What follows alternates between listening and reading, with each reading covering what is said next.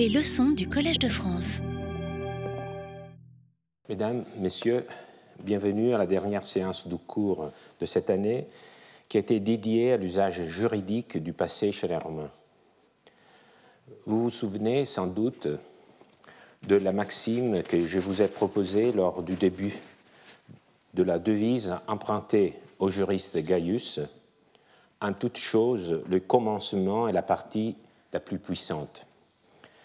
Mais je donne du prix également au point d'arrivée et bien sûr au chemin qu'il faut parcourir entre les deux extrémités. Pour moi, cela a été un plaisir de partager avec vous mes recherches en cours et je vous remercie de votre fidélité, tout comme de la fidélité de ceux qui nous suivent de loin. Je serai heureux de recevoir vos commentaires, soit à la fin de cette même séance, soit pendant les jours qui, qui suivront, comme vous avez eu l'amabilité de m'en faire déjà parvenir par écrit ou de vive voix. Le dernier cours est le moment des bilans. Dans chacune des séances, j'ai traité un thème spécifique lié à des textes bien précis que j'ai lus avec vous selon la seule méthode que je considère valable. Vous connaissez tout le jeu de points à relier, celui qui consiste à relier des points pour dessiner une figure. Je ne prétends pas qu'en unissant un cours à l'autre, nous pourrions obtenir un dessin parfaitement complet de l'usage que les Romains faisaient de leur passé. Néanmoins, avant d'aborder les derniers des thèmes auxquels est dédiée la leçon d'aujourd'hui, je voudrais vous aider à retracer l'image qui peut se détacher de l'ensemble des cours. Cela nous permettra aussi de mesurer le chemin que nous avons parcouru ensemble. La perspective choisie pour ce cours n'est pas celle à laquelle on pourrait s'attendre dans l'historien du droit. D'habitude, quand nous nous référons au passé, nous gardons nos pieds bien plantés dans le présent et nous tournons le regard en arrière vers la Rome antique. À partir de cette position, nous visons le changement, les évolutions, le parcours du droit de Rome en avant sur la longue période qui va de la fondation de la cité au 8e siècle avant Jésus-Christ jusqu'au 6e siècle après Jésus-Christ, en prenant comme date finale, plus ou moins justifiée, le règne de Justinien je vous ai proposé de regarder les choses en suivant la perspective inverse.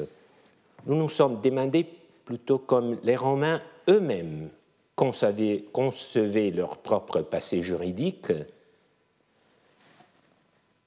avant eux.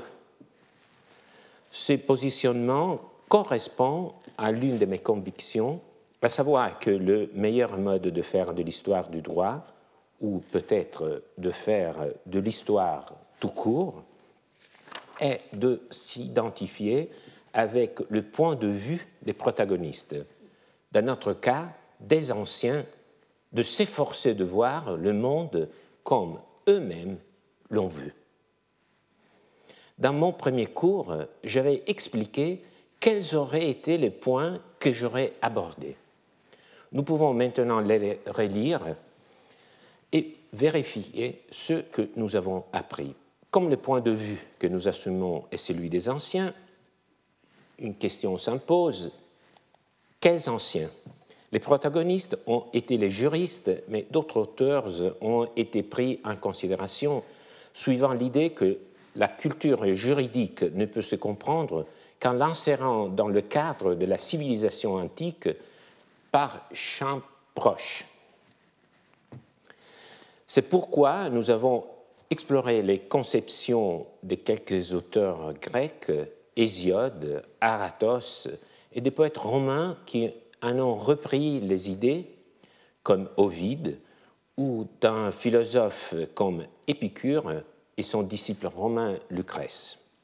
Nous nous sommes aperçus que sous d'infinies variations, les idées gréco-romaines sur l'origine du droit étaient insérées dans une vision plus générale de l'histoire de l'humanité, une vision descendante de l'âge d'or jusqu'à l'âge de fer, déjà tracée par Hésiode, ensuite par Aratos, est une vision ascendante qui voit l'homme s'émanciper d'un état de vie sauvage et s'adapter à la vie en communauté.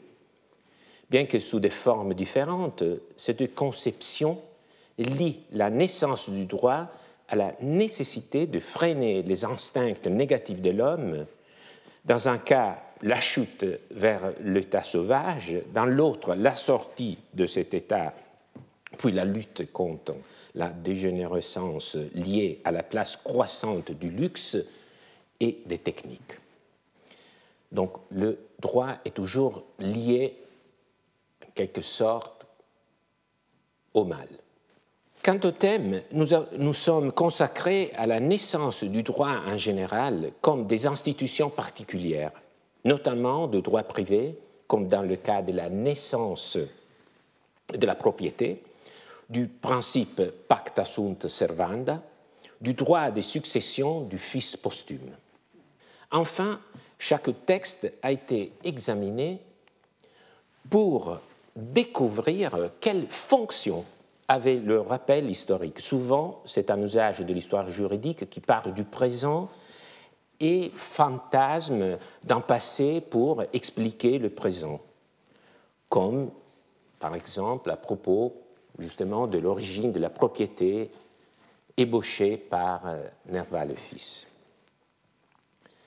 Dans le cas du commentaire des douze tables par Gaius, remonter aux origines du droit de la cité avait la fonction de mieux faire comprendre les nouveautés introduites par la loi des douze tables, dont je vous rappelle la nouvelle édition par Michel Imbert.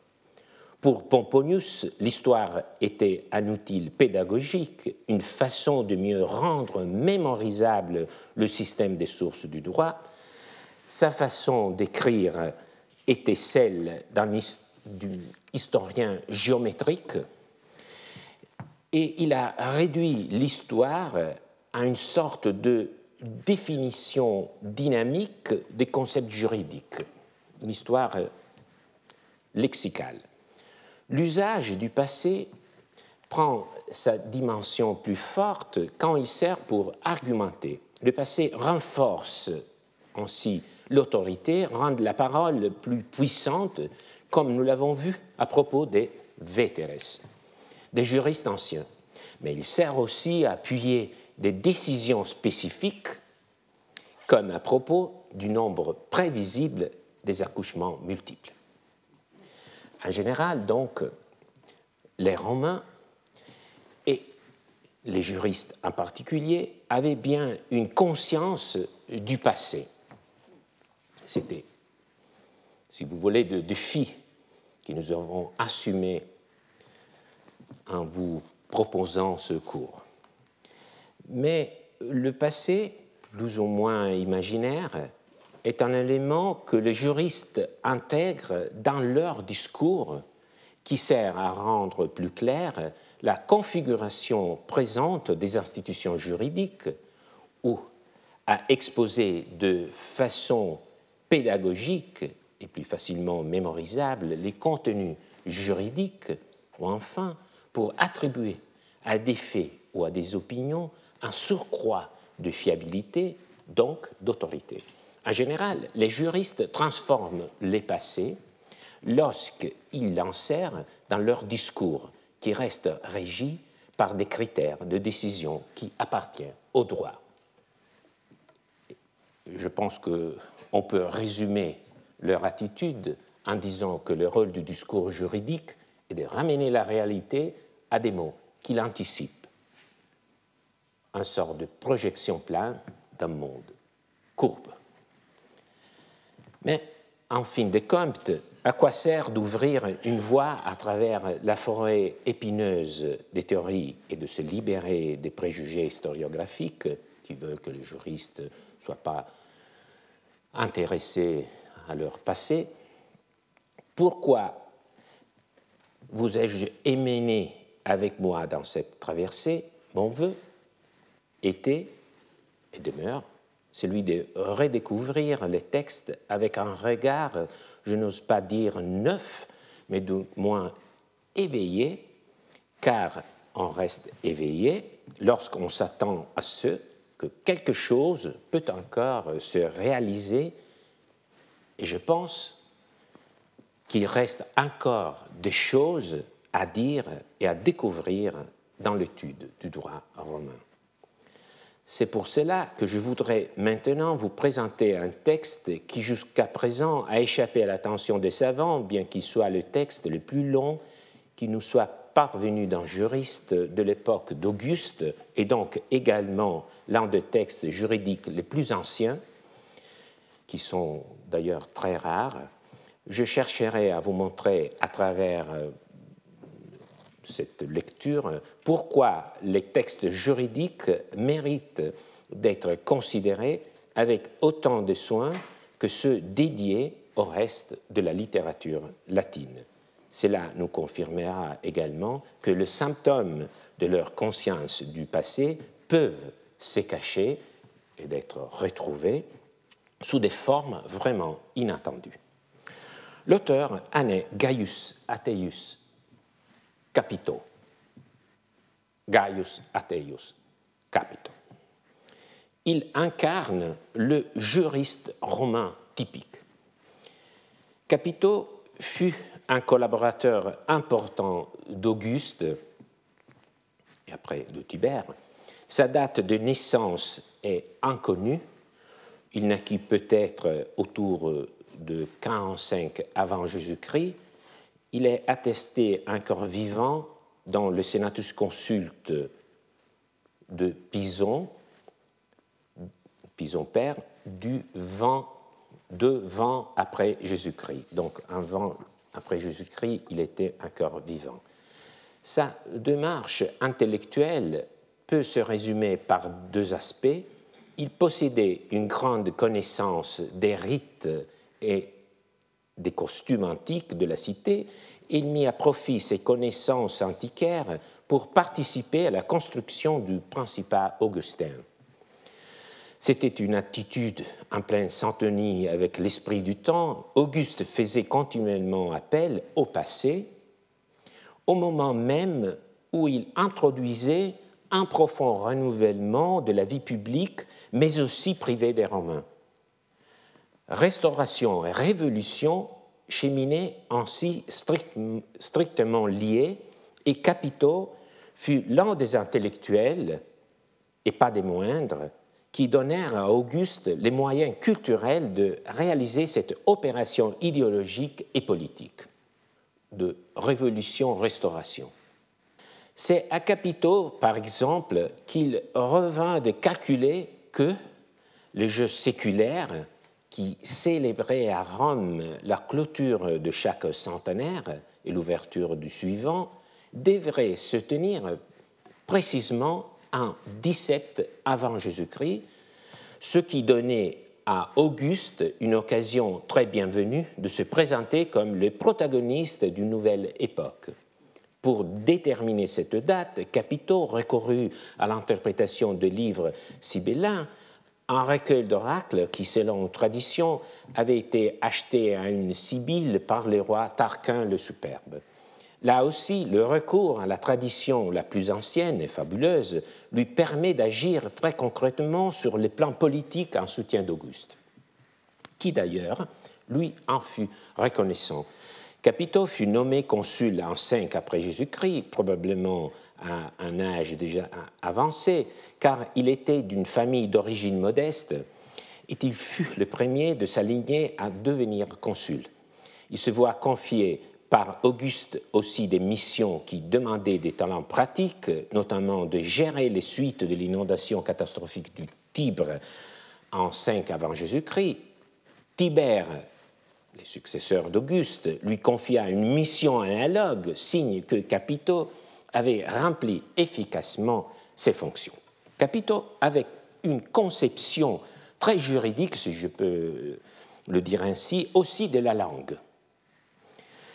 Tibère s'étant servi dans un édit d'un mot peu usité, et quoiqu'il se piquait de parler avec élégance, il interrogea Capito sur cette nouvelle expression. Et le juriste lui répondit Maître, ce mot est du latin, et en tout cas, s'il ne l'est pas, il le deviendra désormais. Cette réponse peut paraître celle d'un flatteur, et c'est comme cela qu'elle fut reçue par ceux qui assistèrent à cet échange, mais elle a quand même un fond de vérité car elle exprime assez bien la nature de la langue, c'est-à-dire qu'elle est toujours en devenir. Donc si quelqu'un introduit un mot et que son exemple est suivi, ce mot entre dans la langue, tout comme la coutume peut se transformer en une norme juridique. Après avoir rencontré son auteur capitaux, venons-en à notre texte. Il nous a été conservé par Macrobe dans ses Saturnales, écrit à une date inconnue, peut-être vers 420 de notre ère. Voilà Macrobe dans un manuscrit du Moyen Âge. Les Saturnales sont la mise en scène d'un banquet chez un aristocrate prétextate, un des plus hauts représentants de la noblesse païenne du IVe siècle après Jésus-Christ. Les trois jours des fêtes dédiées à Saturne, qui donnent le titre à l'œuvre, sont pour Macrobe l'occasion de développer trois séries de conversations fictives, naturellement, fictives. Les Saturnales sont l'apogée de l'art de la conversation, à la fois détendue et instructive, anecdotique et amusante. Douze interlocuteurs de la plus grande réputation, parmi eux aussi Simac, le grand opposant d'Ambroise de Milan, devisent des sujets de tout type, religieux, mais aussi grammaticaux, moraux, médicaux. On discute par exemple des divers genres du sarcasme et avec quel ménagement il faut l'employer entre convives. Très utile. Chacun des personnages mis en scène par Macrobe intervient leur à tour dans le dialogue avec ses compétences et son esprit. Il ne manque pas non plus un protagoniste qui révèle le rôle de l'important antipathique. Au-delà de la fiction, il s'agit bien évidemment d'un recueil dans lequel Macrobe a versé toute sa culture époustouflante, sa connaissance encyclopédique des écrivains et de la civilisation romaine, au moment même où cette culture était en train de s'effacer face au christianisme et à l'arrivée des nouvelles populations. Macrobe écrit son œuvre plus ou moins une trentaine d'années avant l'ambassade de Priscos de Pagnon à la cour d'Attila, dont nous avons parlé lors de notre dernière séance. La question qui nous intéresse est posée lors de la troisième journée des Saturnales, journée où la conversation est dédiée surtout à des sujets médicaux comme si le vin de sa nature est plutôt froid que chaud, et pourquoi les femmes s'énivrent rarement et les vieillards plus facilement. Ou encore, pourquoi la honte et la joie font rougir et pourquoi la crainte fait pâlir. Le protagoniste est souvent médecin, d'Isarius, que les autres bombardent de questions. Dans la fiction du banquet, à un certain point, l'un des participants, Avienus, ramasse sur la table son anneau qui venait de tomber du petit doigt de la main droite. Les autres amis lui ayant demandé pourquoi il le mettait à une autre main et à un autre doigt qu'à celui qui est consacré les porter, il leur montre sa main gauche enflée par suite d'une blessure, ce qui explique cette étrangeté. Cette circonstance fournit le sujet d'une question. Un des convives demande à Disarius, le médecin, pourquoi l'on s'est généralement accordé à porter les anneaux principalement à la main gauche et au doigt qui est au côté du plus petit. Le médecin présente une explication justement médicale. Il se réfère aux Égyptiens et à leur connaissance anatomique, un nerf parti du cœur se prolonge jusqu'à ses doigts de la main gauche, l'annulaire. Voilà, conclut-il, pourquoi les anciens voulurent que ce doigt fût entouré d'un anneau comme d'une couronne. Mais comme il advient souvent dans ce type de conversation, un autre des convives intervient pour fournir une toute autre explication. Je la lis avec vous. Alors, Cécina Albinus, voici le nom de ce convive, prenant la parole, dit Si vous le voulez bien, je vais vous rapporter ce que je me souviens d'avoir lu sur ces mêmes sujets dans l'œuvre d'Athéus Capito, l'un des hommes les plus instruits du droit pontifical. Capito, après avoir établi que la religion défend de sculpter les images des dieux sur les anneaux, n'hésite pas à expliquer le motif pour lequel on porte l'anneau à ses doigts et à cette main. Les anciens, dit Capito, ici commence la citation du texte de Capito, les anciens, dit-il, portaient l'anneau autour de leurs doigts comme sceau et non comme ornement. C'est pourquoi il n'était permis d'importer qu'un seul, et encore ce droit n'appartenait qu'aux hommes libres à qui seul pouvait être accordée cette confiance qu'on attache à un sceau. Ainsi, les esclaves ne jouissaient point du droit de porter l'anneau, qu'il fût de fer ou d'or, l'anneau était orné de ciselures et chacun le portait à son gré, à quelques mains ou à quelques doigts que ce fût. Par la suite, ajoute-t-il, les mœurs d'une époque de luxe amenèrent à inciser les sceaux sur des pierres précieuses. Cet usage devint bientôt universel, en sorte qu'il s'établit une émulation dans la vanité pour se procurer des pierres destinées à être ciselées à des prix de plus en plus élevés. Et là, il arriva que la main droite, qui agit beaucoup, fut affranchie de l'usage de porter des anneaux, usage qui fut transporté à la main gauche, laquelle reste plus oisive, et ceci pour éviter que la fréquence de l'usage et du mouvement de la main droite n'exposât les pierres précieuses à être brisées. De plus, de plus, ajoute encore Capito, on choisit parmi les doigts de la main gauche celui qui est à côté du petit, parce qu'il faut trouver plus apte que les autres à recevoir la garde précieuse de l'anneau.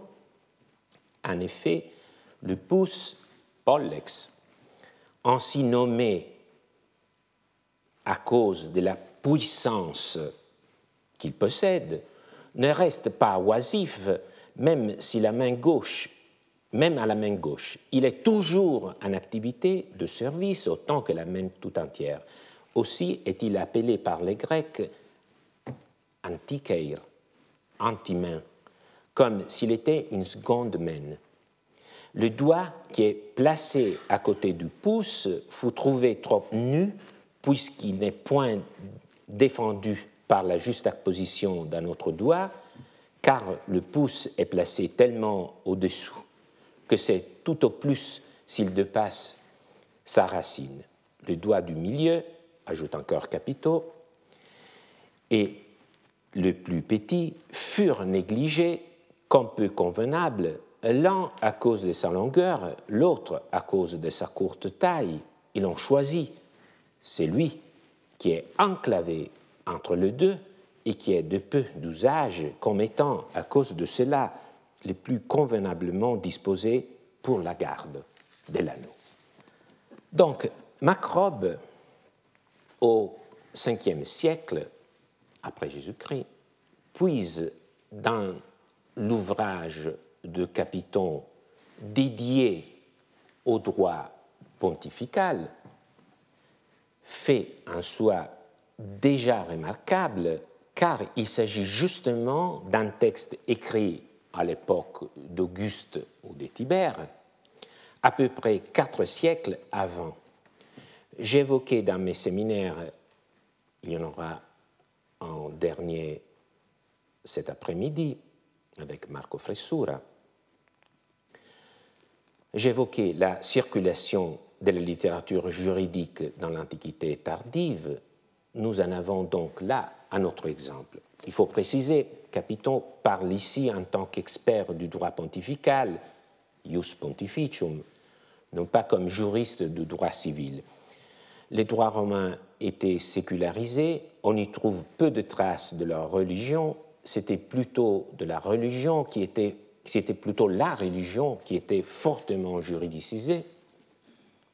Les prêtres, presque comme les juristes, étaient amenés à donner des réponses sur les questions rituelles, souvent très subtiles.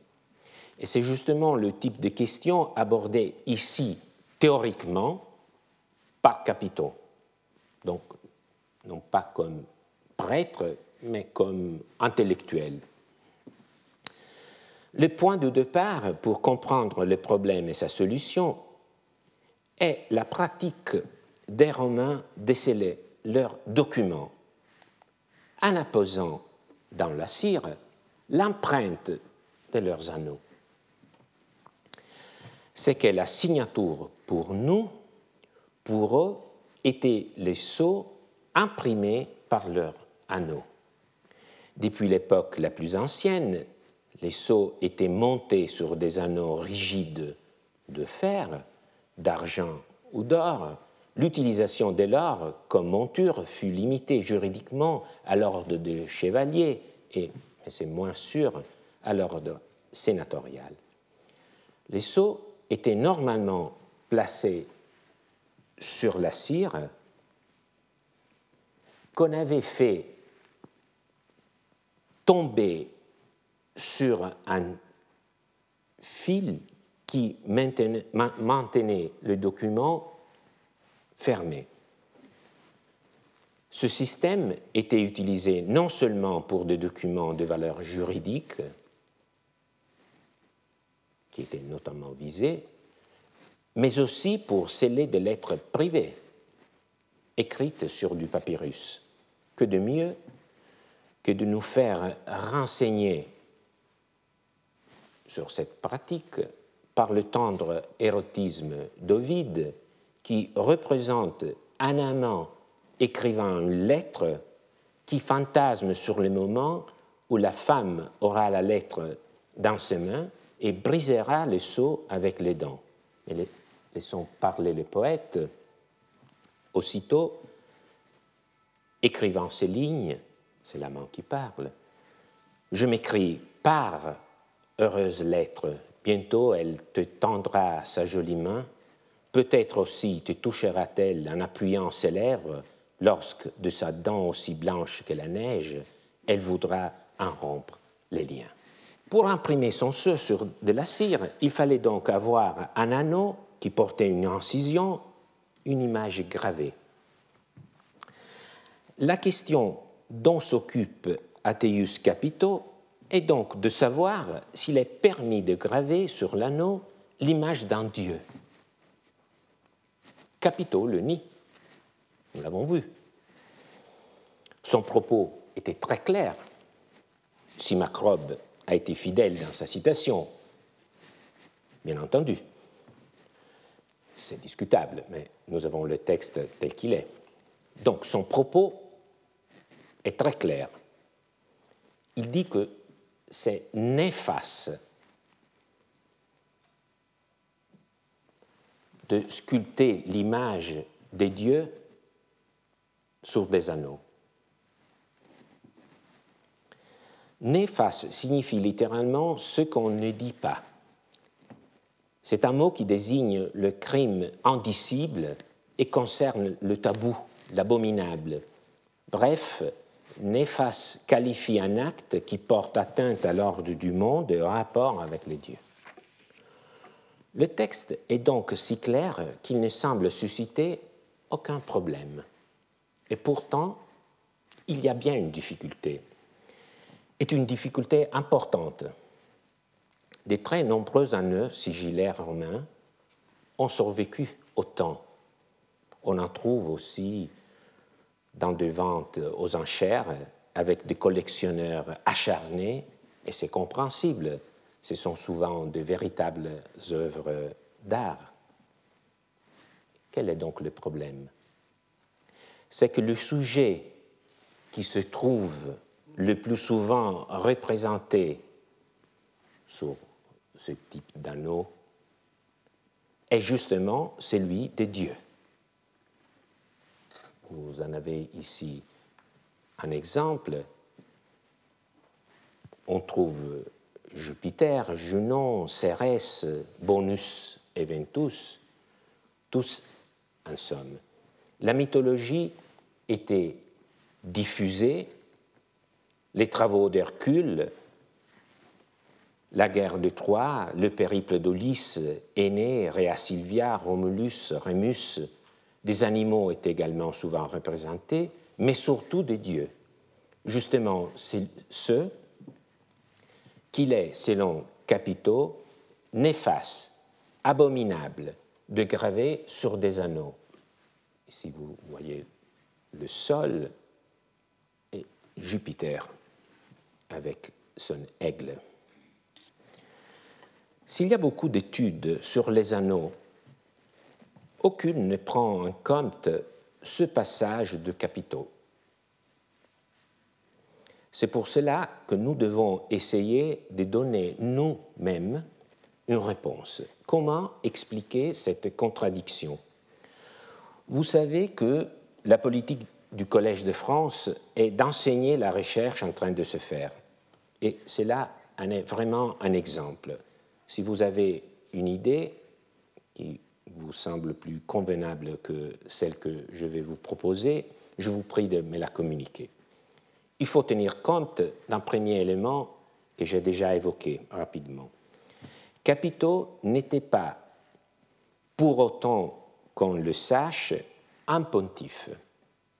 Il n'était pas un membre du collège pontifical, un prêtre, c'est pourquoi son opinion, dans le domaine du droit pontifical, n'était pas en principe contraignante. Donc, le propos que nous lisons dans Macrobe n'a pas, a priori, donc le contexte nous, fait défaut, donc c'est déjà une hypothèse, mais a priori, le propos que nous lisons dans Macrobe n'a pas le statut d'une règle pontificale, c'était l'opinion d'un érudit, d'un homme curieux des traditions qui exprime ainsi son point de vue.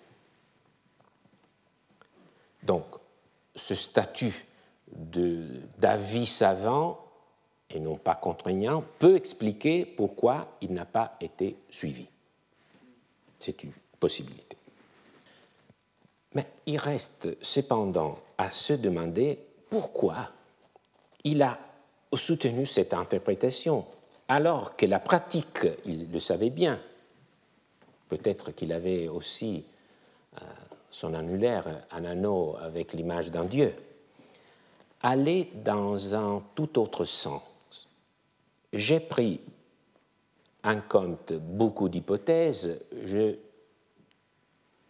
ne vous propose que celle que je crois être la meilleure, qui est fournie par deux passages parallèles, et je remercie John Scheid, Pontifex Maximus, de me les avoir signalés.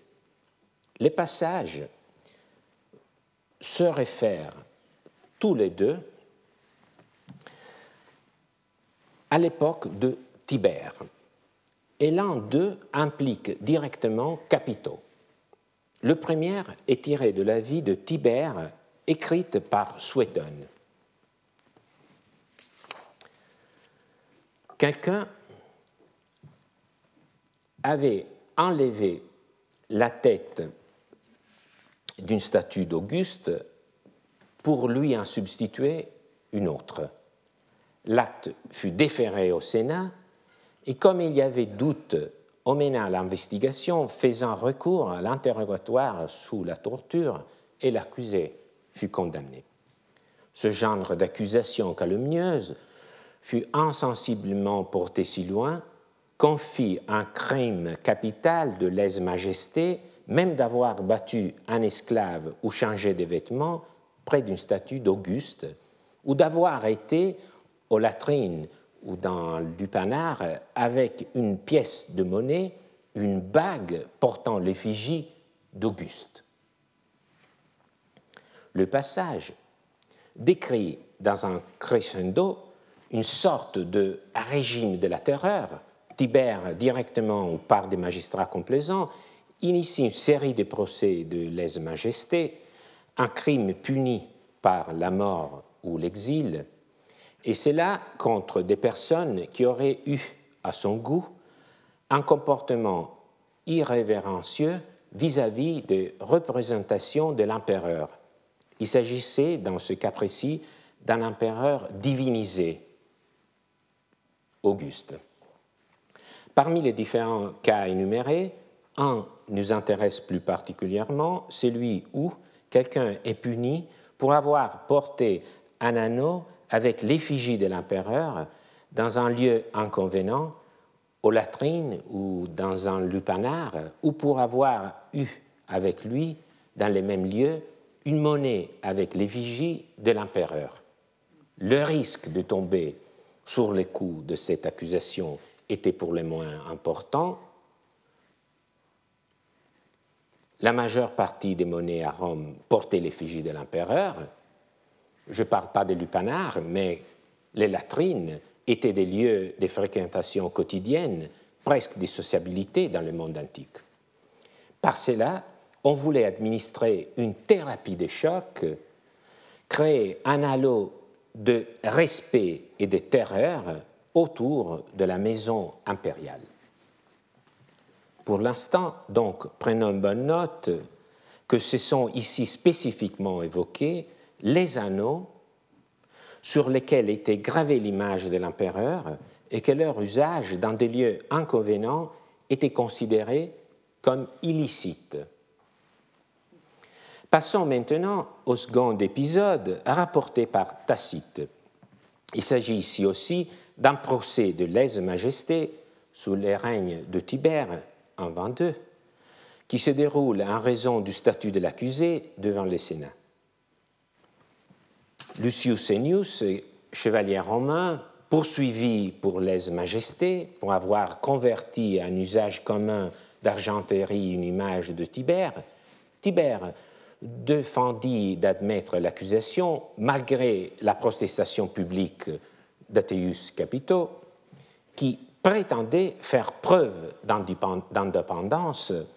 On ne devait pas, disait Capito, enlever au Sénat sa juridiction, ni laisser un tel forfait impuni, sans doute le prince était libre de se montrer indifférent pour ses propres injures, mais il ne pouvait pas pardonner en sacrifiant la vengeance publique.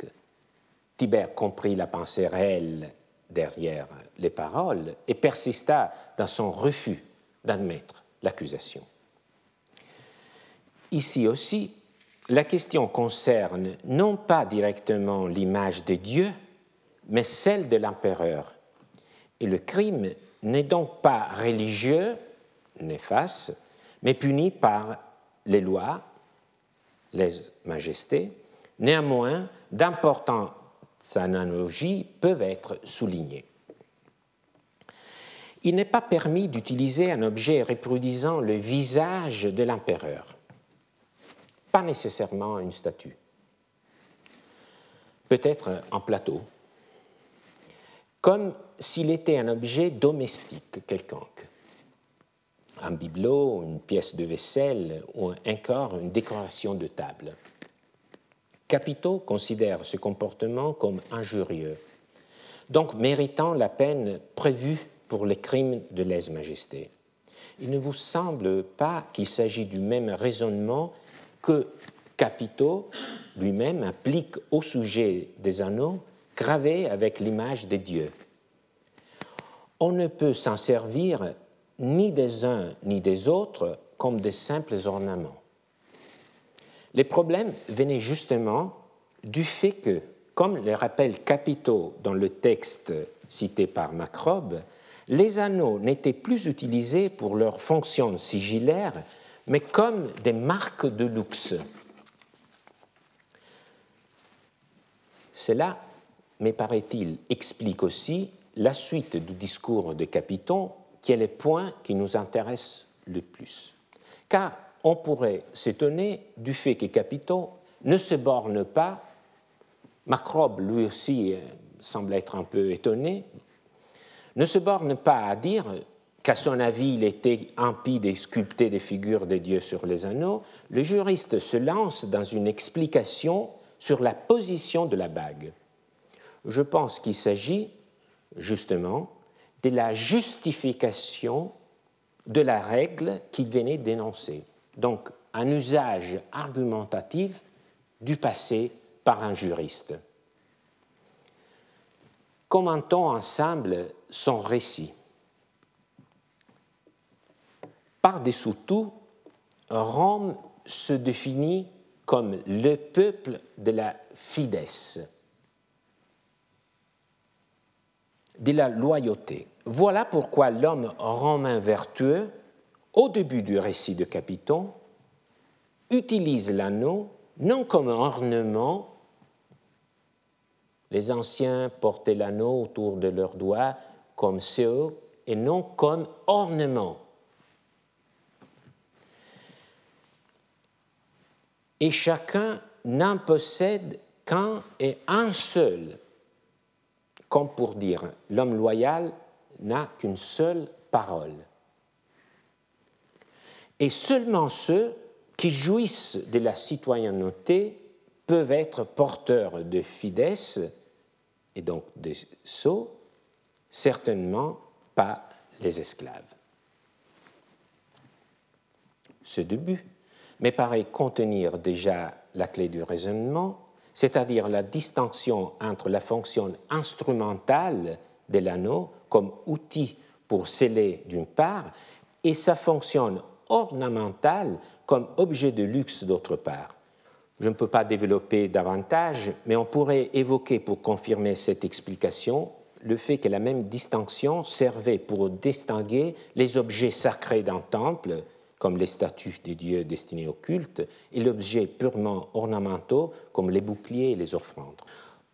Affermir encore l'idée que l'anneau a changé de fonction, Capito utilise aussi la position commence à comprendre par cette lecture argumentative, si vous voulez, pourquoi ce voyage, ces deux tours euh, à propos de la position de la bague. Ils vont montrer que le passé était un âge de vertu. L'anneau s'est porté à la main droite, la main importante, car c'est la main du travail mais, et aussi de la, de. Mais peu à peu, le luxe l'importe. Un siècle de luxe amena l'usage d'anciser les, les mœurs d'une époque de luxe amenèrent à inciser les ceux sur des pierres précieuses. Cet usage devint bientôt universel, en sorte qu'il s'établit une émulation dans la vanité pour élever de plus en plus les prix des pierres destinées à être ciselées. Dès là, à cause du prix de l'anneau et des pierres, il arriva que la main droite, qui agit beaucoup, la main du travail, fut affranchie de l'usage de porter des anneaux, usage qui fut transporté à la main gauche, laquelle reste plus oisive.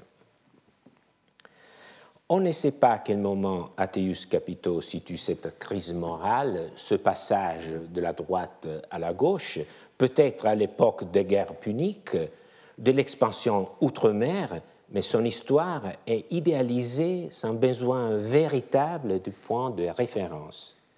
Et les changements de main ne suffit pas aux juristes pour dramatiser cette histoire de décadence. Le choix du doigt lui donne aussi l'occasion de poursuivre son apologue. Le pouce puissant et actif n'est pas retenu. Notez que Capiton utilise ici une étymologie fictive, une par-étymologie, Pollex, dit-il, de potens. C'est une technique souvent utilisée par les juristes pour rattacher un concept au son d'un mot par paronomase. J'espère que vous vous souvenez du texte que j'ai lu lors de notre première séance, quand Nerva le fils explique l'idée de possession disant que le terme vient de potis et sedis, c'est-à-dire prendre place avec puissance, donc c'est un texte qui impliquait aussi l'abéon, encore une fois, la même racine potis du verbe posse, pouvoir, est invoquée dans les deux cas tort, mais avec une même force métaphorique et évocatrice. Mais revenons au discours des capitons, c'est au tour des autres doigts d'être écartés parce qu'ils ne garantissent pas la protection de l'anneau, toujours plus précieux. Finalement, l'annulaire est choisi car il est protégé par les doigts qui l'entourent, mais ce faisant, ce n'est plus la fidesse, la loyauté qu'il protège, mais bien la valeur économique de la bague. Si j'ai bien dénoué ce petit mystère, Capiton a cherché à expliquer à travers l'histoire pourquoi, à son avis, il était désormais néfaste, abominable, interdit de graver des images de Dieu sur les anneaux. Capiton devait bien être au courant du fait que depuis toujours, des anneaux portant les images de Dieu étaient utilisés, mais il montre que ce qui était acceptable à une époque ne l'était plus. Pour faire cela, il pensait un juriste, il pensait un juriste, car d'abord, il introduisait une distinction sur le plan de la fonction de l'objet. L'anneau n'était plus un outil, un instrumentum, un outil pour sceller, ce qui aurait peut-être justifié disculpter l'image d'un dieu ou d'une déesse, mais il était devenu un signe extérieur de richesse, un ornamentum. Cela dépend de l'histoire de Rome, de la décadence des mœurs, de la victoire du luxe. C'est la même distinction que le même Capito faisait à propos de l'image de Tibère, qui avait été utilisé par un chevalier romain, non comme instrument pour honorer l'empereur, mais dégradé en simple ornement ou instrument euh, pour euh, un repas luxueux, comme argenterie pour des fonctions quotidiennes. C'était Capiton qui avait insisté au Sénat pour qualifier ce comportement de très grave, une injure qui devait être punie comme crime capital. Cela n'est peut-être pas par hasard que ce soit le même juriste qui affirme qu'il ne faut pas sculpter l'image de Dieu sur des anneaux n'ayant désormais qu'une fonction de luxe. En somme, nous avons la possibilité de voir en action la pensée de Capiton dans deux contextes différents mais analogues et de voir qui s'appuient sur un même critère, celui de la destination, de l'usage que l'on fait de l'image de Dieu ou des empereurs. Certes, on pourrait se demander laquelle de ces deux opinions a été exprimée en premier par Capiton. Peut-être Capiton a exprimé son opinion à propos de Dieu pour renforcer sa prise de position à propos de la protection de l'image de l'empereur, Auguste Tibère, il met son savoir au service du nouveau régime. Et peut-être qu'il a exprimé l'avis que Macrobe a relaté, il a exprimé cet avis pendant une discussion au Sénat euh, dont nous avons vu les traces dans les textes de, de Tacite. Quoi qu'il en soit, son opinion a dû rester sans suite et pour une fois, nous pouvons être contents que l'opinion d'un juriste romain n'ait pas été retenue, Cela a permis que des pierres aient continué à être gravées avec des images de Dieu et que nous parvient euh, ainsi ces chefs d'œuvre en miniature. Mais l'histoire de Capiton, elle aussi, je pense, un chef d'œuvre en miniature. Capiton fait sortir toute une histoire gardée dans les doigts d'une main. La décadence demeure est mise en scène à partir de la position de l'anneau. Les Égyptiens raisonnent en termes médicaux, les Romains raisonnent en termes moraux. S'agit-il d'un morceau de littérature? J'ose le penser, et par un écrivain astucieux, mais les juristes, comme nous l'avons vu, à travers cette littérature, répondaient avant tout à des questions d'ordre pratique. Je vous remercie. Retrouvez tous les contenus du Collège de France sur www.colège-2-france.fr.